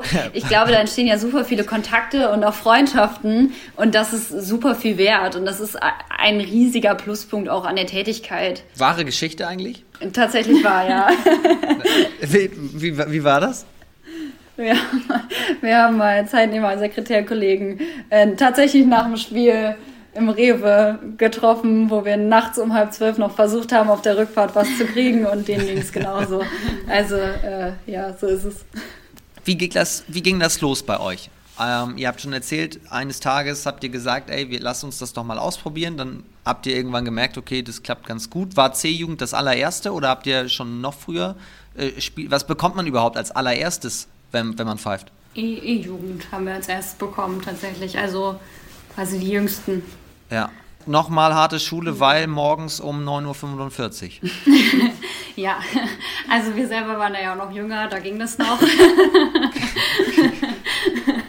genau. Ähm. Ja, aber damals mussten uns ja. auch noch die Mamas ja. zum Spiel fahren, Stimmt, ne? weil ja. wir noch nicht volljährig waren. Ähm, das äh, kommt dann natürlich auch dazu, wobei in der, in der Altersklasse ist man ja auch oft noch sehr regional und zum Teil auch in der heimischen Halle unterwegs. Das heißt, von welchem Jahr reden wir da? 2009. Da waren wir 15. Ja, 2009 ging das los. So, und dann merkt ihr wann? Das können wir nicht nur gut, sondern wenn wir das jetzt auch ein bisschen ehrgeiziger machen, dann haben wir sogar die Möglichkeit, sehr hochklassig zu pfeifen. Ich glaube, das ist ein Prozess, ja. ne? Hätte ich also, ich glaube nicht, dass es da so den Zeitpunkt okay. gibt, wo man sagt, okay, ab jetzt, ab jetzt mache ich, machen wir es richtig, sondern wir haben halt, waren von Anfang an ehrgeizig, haben gesagt, okay, wir gucken mal, wie weit es ging und dann kamen halt immer mehr Spieler dazu, immer eine Liga höher, eine, eine neue Liga und es hat halt viel Spaß gemacht, ja. Und dann hängt es natürlich noch so ein bisschen auch von der Förderung ab. Ne? Genau. Wir haben jetzt immer von einer sehr guten Förderung profitiert. Da gibt es dann auch viele ähm, Programme für auch junge, ehrgeizige Schiedsrichter. Da gibt's äh, nennt sich JFK, Jugendförderkader. Also gibt's ganz viele Modelle auch auf Vereins- und Verbandsebene, wo auch wirklich die Verbände sehr gute Arbeit leisten und versuchen auch junge, ambitionierte Schiedsrichter weiterzuentwickeln und gut auszubilden. Je höher man pfeift, desto professioneller wird auch das Umfeld. Wir haben schon darüber gesprochen, wie, wie professioneller alle Vereine sich aufstellen, aber das heißt auch für euch eine andere Routine. Also ganz, ganz früher musstet ihr wahrscheinlich nicht so vor einem Spiel erscheinen wie jetzt. Also jetzt gibt es ja einen ganz klar getakteten Ablauf und der wird mich jetzt mal genau interessieren, wie läuft so ein, ein, ein Spieltag für euch ab, sagen wir mal, von der Abfahrt zu Hause? Wie viel früher müsst ihr in der Halle sein vor so einem Spiel? In der, in der zweiten HBL Männer. Darum geht es ja. Ähm, genau, wir, wir planen immer zwei Stunden vor, vor Spielbeginn da zu sein. Ähm, also zwei Stunden vor Anpfiff. Äh, eine Stunde vorher ist halt die technische Besprechung. Ähm, genau, und dann, damit es halt auch einfach stressfreier ist, die Anreise, sind wir halt dann eine Stunde vor technischer Besprechung da, machen nochmal einen Spaziergang, äh, kommen so ein bisschen runter von der Fahrt. Und äh, genau, das ist so ja, was auf der Fahrt besprochen wird, habt ihr ja auch, auch schon erzählt. Gibt es trotzdem Rituale? Ihr frühstückt morgens zusammen oder es wird im Auto eine gewisse Playlist gehört? Was, was passiert? Es gibt tatsächlich äh, ein Ritual, wenn du schon Playlist sagst, das passiert erst in der Halle selbst. Ähm, okay. Jetzt, jetzt müssen, wir, müssen wir jetzt voll auspacken. ähm, alles, alles wird hier auf den Tisch gepackt. Genau. Also wir reisen zwei Stunden vor, vor Halle, äh, vor Spielbeginn an. Äh, manchmal gibt's noch einen Kaffee unterwegs, ähm, kurzen Spaziergang, ähm, ersten Kontakt mit den Mannschaften und Vereinen. Dann haben wir die technische Besprechung. Wir wärmen uns natürlich auf, bereiten uns das Spiel vor und dann ist es so, dass wir ein kleines Ritual haben, kurz bevor wir rausgehen. Also wir sind dann schon angezogen, haben Headset an. Ähm, das, wir haben das Powern genannt. Ähm, Powern? Und zwar Powern, genau. Ähm, wir haben da mal ein Verb, Verb draus gemacht. Ich habe mal im Psychologiestudium gelernt, dass es äh, so einen positiven Effekt gibt, wenn man in der Superman-Pose steht. Also ähm, sollte man damals vor Bewerbungsgesprächen machen, weil der Körper quasi reflektiert, dass man selbstbewusst und stark ist und es reflektiert sich dann auch auf, auf das Mindset quasi. Ähm, und wir haben uns das mal irgendwann durchgelesen und haben gesagt, Mensch, eigentlich müssten wir das mal vorm Spiel machen, dann, weil oft uns gesagt wurde, na ja, ihr seht manchmal so ein bisschen schüchtern aus und ihr habt hängende Schultern. Und dann haben wir irgendwann angefangen, äh, dass wir vorm Spiel so ungefähr fünf Minuten haben. Ist schon fast ein bisschen meditativ. Äh, und warum Powern? Weil es äh, Kanye West Power geworden ist als Songauswahl und äh, uns das den Schwung gibt, den wir irgendwie fürs Spiel brauchen. Und dann also Superman-Pose ist dann ja breitbeinig und dann den, den, die Faust in die Luft? Oder wie, wie geht die? Ja, ja. nicht ganz. Also eher, eher hinterer Rückenbereich, also vor allem Brust raus, gerade groß stehen, ähm, Fels in der Brandung sozusagen und einfach fünf Minuten diese Körperspannung auch auf sich wirken lassen, damit man auch mit genauso breiter Brust aufs Feld geht und dementsprechend das auch ausstrahlt, was man, was man sich gerade verinnerlicht hat. Das finde ich cool, das mache ich vor wichtigen Livestreams auch. Also wenn Kamera auf mich gerichtet ist und der, der Regisseur sagt, es ist irgendwie 30 Sekunden, dann, also ich wusste nicht, dass es eine Superman-Pose ist, ich bin da dem Gebiet nicht so bewandert, aber also das bringt tatsächlich was, gerade Rücken und so weiter und dann hast du eine ganz andere Ausstrahlung, auch, auch ähm, innerlich. Genau. Absolut, ja. Trotzdem, jetzt, jetzt sind wir schon direkt vorm Spiel. Nochmal Schritt zurück. Ihr kommt in der Halle an, dann gibt es etwas tatsächlich, was nicht alle kennen, weil das tief unten in den Katakomben äh, passiert. Da dürfen dann nur die Delegierten rein, dann gibt es von jeder Mannschaft äh, eine Person. Äh, Seitenwahl kann dort äh, manchmal ausgetragen werden. Und bis zu Corona durfte ich als Hallensprecher auch mit dazu zur technischen Besprechung. Für alle die, die den Begriff schon oft gehört haben, aber sich nicht erklären können, was passiert da. Was, was passiert bei der technischen Besprechung wirklich? Denn es ist nicht der Soundcheck des DJs. Nein, ähm, wir sprechen einmal mit den Mannschaftsoffiziellen und Zeitnehmersekretär das ganze, ja, die ganze Ordnung drumherum, also welche Trikotfarben werden angezogen, ähm, wie viele Ordner sind da, wie viele Wischer sind da, wo sitzen die Wischer. Also das ganze Formale drumherum wird einmal besprochen, damit alle wissen, okay, es läuft hier heute so. Ähm, genau, das ist so die technische Besprechung. Was passiert, wenn ein Verein oder wenn beide Vereine theoretisch die gleiche Farbe mit haben und keinen Ersatz, dann müssen Leibchen her? Also sollte in der zweiten ja. HBL nicht passieren, dass äh, irgendeine Mannschaft ein Leibchen aufläuft. Nee, ne? Genau, also ähm, gibt, meistens haben beide Mannschaften auch Wechseltrikots dabei und es ist ja auch öffentlich immer schon einsehbar, in welchen Farben die Mannschaften Heim und Gast spielt. Ähm, ansonsten ähm, gibt es dann halt noch die Möglichkeit, äh, in Absprache zu wechseln und wir versuchen da immer so ein Fünf-Farben-Prinzip einzuhalten, sprich Torwart A, Mannschaft A, Torwart B, Mannschaft B und Schiedsrichter haben fünf verschiedene Farben an, damit äh, es da nicht auf dem Spiel zu Verwechslung kommt. Wann trefft ihr die Leute vom Kampfgericht das erste Mal? Ist das bei der Besprechung oder seht ihr die vorher schon einmal? Meistens sehen wir die vorher schon einmal. Also es ist oft so, dass wir irgendwie, entweder wir kommen bei denen vorbei oder die bei uns, dann quatschen wir ein bisschen. Ähm, wenn wir uns noch nicht kennen, lernen wir uns kurz kennen. Ähm, genau, aber man hat den ersten Kontakt schon, schon vor der technischen Besprechung. Mhm. Dann läuft die ab. Das ist ja auch immer in einer Kabine, wenn ich da reinkomme, dann steht da immer, das finde ich immer ganz cool, da steht dann zumindest für euch Schiris schon, schon Kaffee und manchmal auch Obst und so weiter. Gibt es da Regeln oder was muss ich als Verein machen, damit es euch gut geht? ich glaube, es gibt da gar keine Regeln. Jeder Verein macht das, glaube ich, so ein bisschen nach Gutdünken. Ich meine, wir freuen uns immer. Äh, ob es jetzt, wir haben schon heiße Waffeln vorm Spiel bekommen. Äh, Nein, wo das denn? Äh, in Emstetten ja. tatsächlich äh, gab es heiße Waffeln vorm Spiel. Darf ich vielleicht gar nicht laut sagen, vielleicht gibt es das gar nicht für alle Kollegen.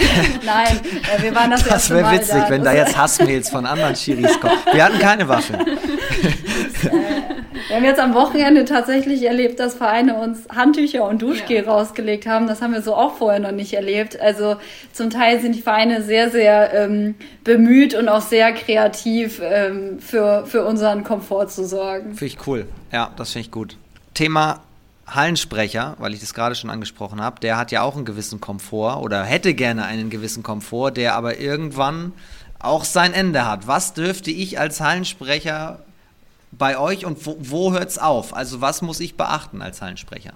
Also, ich glaube. Außer jetzt während des Spiels reinzurufen, was war denn das für ein Pfiff? Und das, äh, das jetzt mal als sehr klar beiseite gepackt.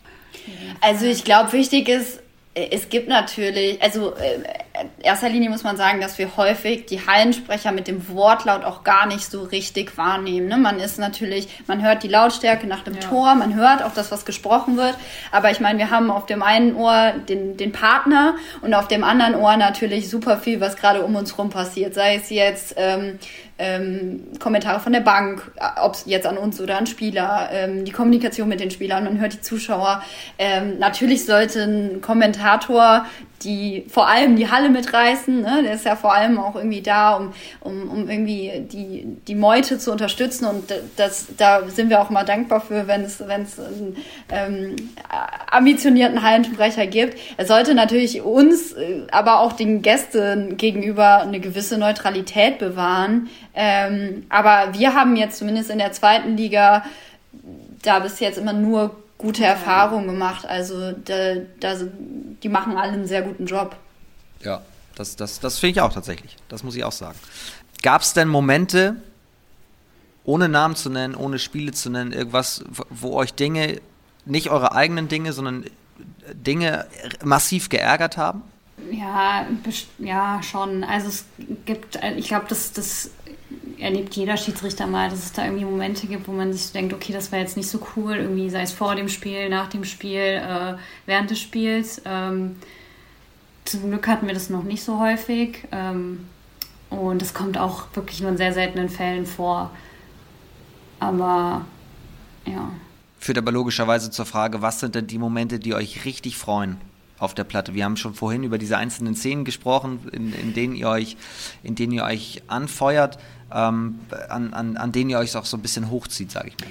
Ja, ich glaube, so ein emotionales Spiel, ähm, wo wir uns einfach die letzten Minuten raushalten können und im Sinne von raushalten meine ich, wir sollen schon noch unseren Job machen, aber wenn, weiß ich nicht, der Heimkapitän in der Schlusssekunde den entscheidenden Treffer wirft äh, und wir danach sagen können, wir haben ein gutes Spiel gemacht, dann, dann schwappen die Emotionen natürlich auch zu uns rüber. Wir sind immer, ähm, oder uns freut es am meisten, wenn wir uns raushalten können. Ähm, das, man sagt ja immer so schön, das größte Kompliment für einen Schiedsrichter ist, wenn die Vereine sich nicht mehr an einen erinnern können und so ein bisschen fragen, wer hat nochmal am Wochenende gepfiffen? Das ist äh, das größte Kompliment, was man in unserer Branche bekommen kann. Da sind wir auch sehr, sehr demütig.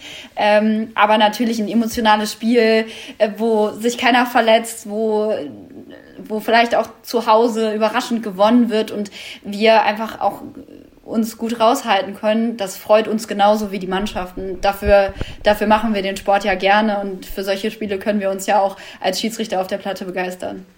Aber schon krass zu sagen, das schönste Kompliment ist eigentlich gar nichts. Also würdet ihr euch wünschen, dass, also dass es mehr positive Rückmeldungen jetzt gibt. Also gar nicht jetzt an eine gewisse Adresse gesagt, sondern einfach mal in, in den Raum gestellt, dass mehr Leute auf einen zukommen und sagen, hey, das war richtig gut. Also natürlich freuen wir uns immer, wenn jemand nach dem Spiel kommt und sagt, boah, das war richtig gut. Genauso gut äh, sind wir aber auch offen dafür, wenn halt nach dem Spiel jemand kommt und sagt, du, mir, oder mir hat heute das und das und das nicht gefallen, weil nur so können wir uns weiterentwickeln. Äh, es bringt uns auch nichts, wenn wir nach dem Spiel immer nur, also übertrieben gesagt jeder sagen würde, boah, heute, es war gut, es war gut und das war's, weil natürlich macht jeder Fehler im Spiel und es gibt halt auch Spiele, die. Aber meistens kommen die Leute ja schon eher an und sagen die Fehler. Ja, genau. Also ich glaube, wir, wir, wir machen nicht den Job, indem man irgendwie für eine gute Leistung große Anerkennung bekommt. Aber das ist auch okay, das ist Teil von unserem Job. Wir müssen halt äh, in dem, was wir machen, gut sein und dann ähm, helfen wir irgendwie den Mannschaften ein gutes, tolles Handballspiel zu ermöglichen. Wir brauchen jetzt nicht nach jedem Spiel einen Schulterklopferer. Deswegen, man wird mit der Zeit natürlich auch demütig und ist dann auch happy, wenn man, wenn entweder eine Mannschaft ein positives Feedback hat oder tatsächlich sagt, ja, nö, mir ist heute nichts aufgefallen. Dann, dann wissen wir, dass wir unseren Job gut gemacht haben und dann kann man äh, das, was vielleicht augenscheinlich nicht das größte Kompliment ist, aber dann können wir das trotzdem ähm, einordnen und schätzen das sehr wert oder anders formuliert, dann nicht Schulterklopfen nach jedem Spiel, sondern wie, wie Jörg hat es eben schön ausgedrückt, einfach, dass wir alle wissen, ohne euch geht's nicht. Also das ist ja das entscheiden und, und, und wir brauchen euch. Gibt es denn andere Kolleginnen und, und Kollegen, mit denen ihr euch sehr intensiv austauscht äh, und äh, von denen ihr auch wiederum lernen wollt, vielleicht auch äh, höherklassige? Ja, also wir haben schon Kontakt zu anderen Schiedsrichtern, auch teilweise engen Kontakt zu anderen Gespannen, ähm, die auch höher pfeifen als wir. Ähm, wir haben unser Patengespann, Mike und Tanja, mit denen wir auch viel in Austausch stehen, die uns auch viele Tipps geben, äh, die uns dann weiterhelfen. Genau, also da tauschen wir uns schon viel mit anderen aus. Ja, und man schickt auch mal eine Szene rüber, ne? Also es muss ja auch nicht immer eine Szene sein, über die sich jetzt in der Halle irgendwer echauffiert hat. Es kann ja auch irgendwie eine kuriose Szene sein oder fragt man mal, Mensch, wie hättet ihr das denn gelöst? Also da hat man, haben wir halt so zwei, drei Gespanne, mit denen wir halt in enger Verbindung stehen, wo man sich auch gegenseitig mal ähm, ja, aushilft, ne? Und einfach mal eine zweite Meinung gibt. Wer ist euer Patengespann? Was meintet ihr gerade? Kuttler Merz, ja, ne? Genau. also Tanja und Maike. Ja. Ähm, die äh, in dieser Saison sind die unser Patengespann. Wir sind dadurch, dass wir im Nachwuchskader sind, kommen wir noch in den Genuss, dass wir halt in diesem Patenmodell mitlaufen und das ist halt super wertvoll für die Entwicklung. Ähm, die, die sind da, wo wir gern mal hin möchten und von denen kann man unfassbar viel lernen. Und äh, das ist halt auch ein tolles Modell, weil die stecken selbst oft genug in der Haut und können einem auch super gute Tipps geben. Die sind selber noch aktiv ähm, und wir versuchen auch jedes Spiel, was die leiten, sei es jetzt in der Champions League oder in der Bundesliga, auch aktiv zu verfolgen. Also Patengespann heißt einfach, die nehmen euch so ein bisschen an die Hand und ihr könnt jederzeit zu denen kommen und, und Fragen stellen? Genau, ja. Oder wie Rosanna eben schon mal erzählt hat, wenn wir mal eine kuriose Szene haben oder irgendwie eine Situation, die nicht so häufig vorkommt, dann schicken wir eine Szene rüber, fragen, hey, was sagt ihr dazu? Wie geht ihr mit sowas um? Und ähm, genau. Ich habe noch ein paar kurze Fragen, um das hier weiter, weiter auszufüllen im zweiten HBL-Update. Ich hatte eigentlich Richtung, Richtung Vorbild auch ähm, schon gedacht. Wir können ja mal ganz am Anfang an äh, beginnen, als ihr selber noch gespielt habt. Welche Spieler, welche Spielerinnen auf euren Positionen haben euch denn damals beeindruckt? Oh, also wir, wir sind ja, also ich glaube, wir haben uns sehr begeistert für die WM 2007, ja. weil die auch bei uns, also die Nationalmannschaft war bei uns im, im Hotel untergebracht, bei uns im Heimatdorf. Äh, Heiner Brandt kommt bei uns aus dem Bergischen. Ich glaube, ich könnte gar nicht einen einzelnen Spieler nennen, aber diese Welle der Euphorie äh, ist natürlich auch 2007 nicht an uns vorbeigegangen. Und da hat man auch schon zu den Großen aufgeschaut und äh, ich glaube, als Spieler, ich, habe, ich fand immer Kyung Shin Yoon gut beim VfL Das war schon ein paar, paar Sonntage Der her. Hat ja auch Tore ohne Ende geworfen. ähm, aber aber äh, das müsst ihr mal ganz kurz erzählen. Die Nationalmannschaft war bei euch quasi vor Ort während des Wintermärchens. Genau, ja. Die hat dann waren bei uns im Dorf quasi untergebracht. Unsere ähm, Sporthalle war dann auch die Trainingshalle von denen. Äh, man muss dazu sagen, wir kommen halt aus einem einem kleinen Dörfchen, nicht weit von Köln entfernt. Äh, und äh, so war das halt irgendwie, ja, ganz cool, dass die da waren. Wie, wie, cool ist das denn? Also ihr kommt dann, ihr nach dem Turnier quasi geht ihr in die Halle, in der die Weltmeister vorher sich fit fürs Turnier gemacht haben. Seitdem genau. heißt die auch Weltmeisterhalle ja. bei uns. Äh, nach wie vor. Uns hängt auch noch eine sehr, sehr große Bilderwand ja. mit Bildern von damals. Ähm, also sei es jetzt irgendwie Mimi Kraus oder Heiner Brandt, äh, da hängen noch alle möglichen Bilder. Ähm, genau, das war damals als Handballer bei uns im Dorf, äh, war das natürlich ein, ein Jahrhundert-Event. Ja. Das glaube ich sehr gerne. Und seid ihr dann jeden Tag irgendwie da auch hin, um irgendwie die mal zu sehen? Ja, auf jeden Fall. Also ich glaube, es gab keinen Tag, wo wir mal nicht vor der Halle standen und versucht haben, ein Autogramm abzustauben. ähm, genau, ja. Was man also macht ja. mit 13, wenn die Weltmeister zu gesetzt. Aber euer Support scheint ja geholfen zu haben. Also die sollten bei dem nächsten Heimturnier in zwei Jahren wieder dahin. Das scheint ja ich weiß nicht, ist es die Luft bei euch im Dorf oder was ist die es? Die gute oberbergische ja. Landluft, ja, bestimmt. Was muss die Welt über Rosana wissen? Boah, gute Frage. Ähm, also was man vielleicht, was man nicht so erwartet. Ist manchmal ein kleiner Nerd, wie ich finde. also ich kenne keinen Menschen, der so viel mit Zahlen jongliert und so viel beim, beim Laufen Runden mitzählt und ausrechnet während des Laufens, wie viel Prozent wir noch machen müssen. da bin ich immer sehr beeindruckt von, weil ich das nicht kann. ähm, ja. Also Mathe ist dein Steckenpferd? Eigentlich gar nicht, aber ich kann mich so für unnützes Wissen und genau. ja, doch im weitesten Sinne auch Statistiken begeistern. Ist ja nicht auf dem Handballfeld so ganz unhilfreich. Beispielsweise, wenn ihr dann das Passivzeichen anzeigt. Also man kann, das da, nehmen wir schon mal mit. Bis sechs geht's noch, ja. genau. Das, naja, bei dem einen oder anderen Fan, bei mir beispielsweise, hört es dann irgendwann schon auf. Also man kann jetzt schon mal festhalten, wenn ihr beide in der Halle seid, dann wird in Sachen Passanzahl auf jeden Fall kein Fehler gemacht. Korrekt. Umgekehrt, was muss die Welt über Sophia wissen? Ähm, über Sophia sollte man, mit Sophia sollte man sich immer gut halten, weil sie eine äh, sehr, sehr gute äh, Köchin unter anderem ist. Also sie ist bei uns äh, für die Verpflegung zuständig. Und das geht auch schon so weit, dass an so einem Abend wie heute ganz selbstverständlich für mich mitgekocht wird, auch wenn ich vorher nichts gesagt habe. Ähm, und auf jeder, auf jeder Fahrt, auf jeder Auswär Auswärtsfahrt, ne, auf jeder längeren Fahrt nächstes Mal, ähm, haben wir ein, ein, super fülliges Lunchpaket dabei. Und äh, das ist sehr viel wert in, in, in, unserem, in unserem Gespann. Das ist ja mega. Okay, also ihr ergänzt euch, wie, wie wir hören, perfekt. Was gibt's heute? Ähm, Wraps mit ja. Bohnenmus. Und ein kleiner Nachtisch liegt auch daneben. Also äh, wirklich an alles gedacht. Das heißt, wir sollten uns ein bisschen beeilen, ne? damit das, äh, dann auch gleich noch gegessen wird. Es ist schon nach zehn, liebe Leute. Also wir sind, wir sind heute spät dran. Ähm, aber tatsächlich, lustigerweise, das ist jetzt reiner Zufall, die nächste Frage, die ich mir hier aufgeschrieben habe, ist, dieser Snack darf vor jedem Spiel nicht fehlen, also vor, vor keinem Spiel fehlen.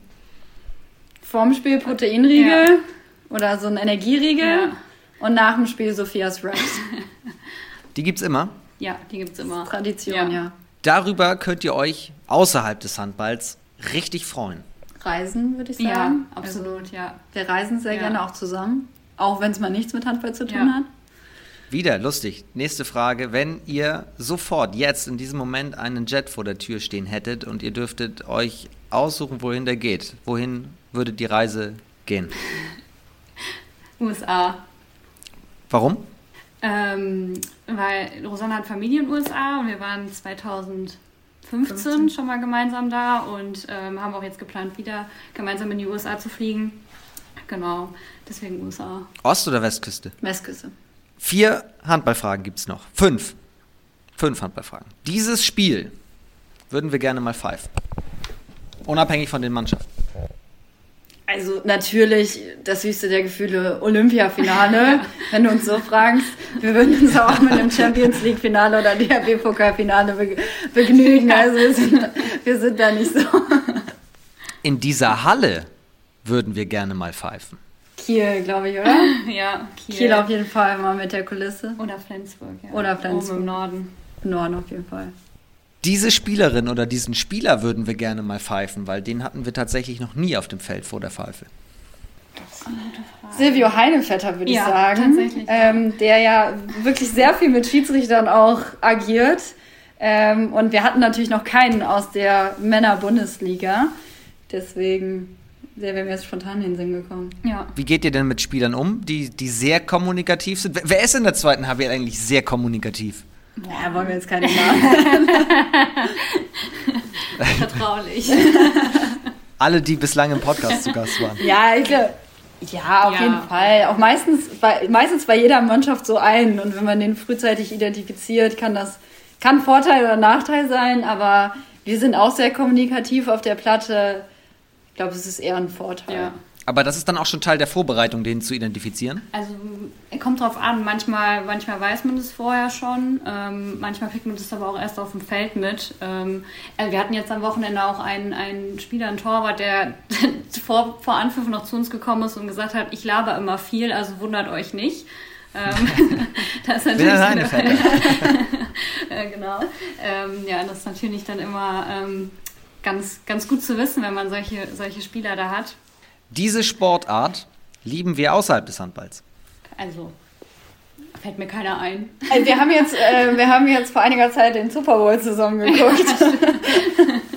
wir können uns so ein bisschen für American Football begeistern, aber also das Handballherz schlägt schon ja. mit Abstand am größten. Und damit Das ist aber auch wiederum eine, eine coole Überleitung, weil wir jetzt bei der letzten Rubrik dieses Podcasts sind, die heißt Zukunft des Handballs. Da geht es eigentlich immer darum, dass ich die Spieler frage, gibt es etwas, das muss gar nicht mal mit Regeln zu tun haben, kann auch was drumherum um den Spieltag sein, was den Handball ein bisschen nach vorne pushen würde, ihn noch besser, cooler machen könnte. Aber was mich jetzt mal interessiert, da wird dann immer meistens gesagt, siebter Feldspieler ist doof zum Beispiel oder wir brauchen eine Shotclock. Super Bowl hat man ja auch gesehen, NFL, da werden Flaggen geworfen und dann hat der Schiedsrichter ein Headset, der kann mit, den, mit dem Publikum kommunizieren. Was würdet ihr euch als Schiedsrichter wünschen? In, in, in, Im Handball? Oh, das ist eine schwierige ja, Frage. Auf jeden Fall. Also es werden natürlich jetzt auch schon international Systeme getestet und auch Hilfestellungen für Schiedsrichter, sei es jetzt ähm, das blinkende Tor bei Unterbrechung oder auch der, äh, die Möglichkeit, ins Video zu schauen, die ähm, augenscheinlich erstmal hilfreich äh, erscheint. Wir haben es jetzt selber noch nicht ausprobieren können. Äh, ich glaube, was bei sowas wichtig ist, dass dann die Schiedsrichter selbst diese Mittel zur Verfügung haben.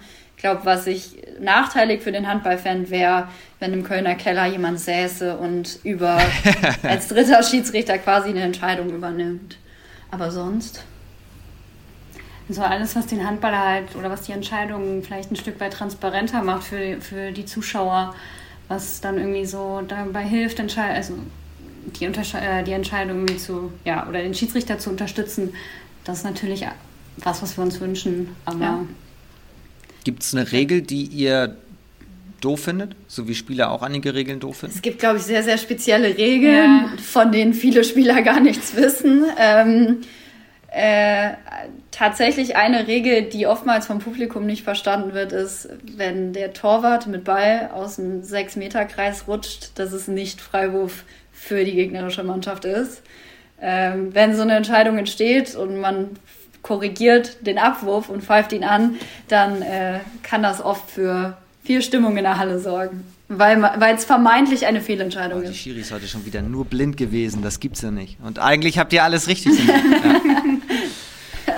Wir haben über kleine Ziele gesprochen. Abschließende Frage: Was könnte der nächste Entwicklungsstep werden, den ihr euch als Ziel setzt? Ist es dann die, die Männer erste Liga, also die Liquimoli HBL? Würde die als nächstes kommen? Also unser Ziel ist erstmal jetzt in der zweiten Liga Fuß zu fassen und uns da zu etablieren und halt da irgendwie Routine zu kriegen, irgendwie die, mit den Mannschaften, dass wir halt mal mit allen Mannschaften in Kontakt kommen. Das ist so unser nächstes Ziel. Wie viele Spiele habt ihr schon gepfiffen in der zweiten HBL? Was ist der Zahlmaster?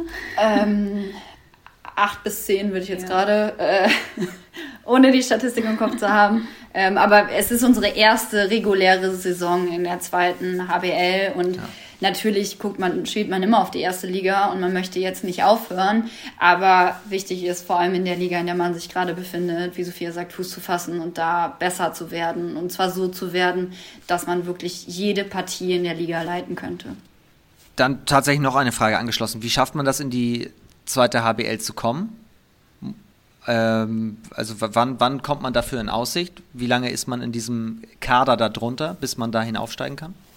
Also im Nachwuchskader an sich ist man drei Jahre äh, und in den drei Jahren hat man halt Zeit aufzusteigen. Man hat so eine Art Welpenschutz, also man kann in den drei Jahren nicht absteigen. Ähm, wenn man den Aufstieg schafft, ist man dann in einem, dem zweiten Bundesliga-Kader oder Standardkader. Ähm, genau, und wenn man den, den äh, Aufstieg nicht schafft, dann wird man nach drei Jahren wieder in die dritte Liga zurückgegeben. Man kann aber auch, also wir sind jetzt in diesem Programm, weil wir aufgrund unseres Alters in den Nachwuchskader gekommen sind. Alternativ kann man über den Drittligakader, gibt es auch sportliche Aufsteiger. Das heißt, jede Saison kommt da ein neues Gespann hoch. Ähm, aber da gibt es natürlich auch eine Vielzahl an Gespannen und das ist natürlich auch ein hart umkämpftes Feld. Ähm, das heißt, es wird halt auch einfach immer Gespanne geben, äh, die vielleicht den Aufstieg dann nicht schaffen. Es ist natürlich auch am Ende des Tages ein Leistungsprinzip. Genau, es ist auch Konkurrenzdenken. Können trotzdem Freundschaften entstehen? Ja, definitiv. Auf jeden Fall. Guck mal, das ist doch die beste Nachricht des Abends. Ähm, also da war super viel drin. Ich hoffe, dass ihr zu Hause jetzt ganz, ganz viel auch über das Schiedsrichterwesen gelernt habt. Das war ja auch so ein bisschen Ziel, so ein bisschen mal Licht ins Dunkel zu bringen. Ich habe sehr viel mitgenommen und sage ganz herzlichen Dank. Ich wünsche euch alles Gute für die Zeit, jetzt in der zweiten HBL Fuß zu fassen, wie ihr es gerade formuliert habt. Und äh, drücke euch die Daumen, dass euch das gelingt. Danke euch. Ja, danke dir. Danke dir. Und ich danke euch fürs Zuhören, dass ihr bis zum Schluss mit dabei wart. Ich hoffe, ihr fandet es genauso spannend wie ich, habt genauso viel mitnehmen können.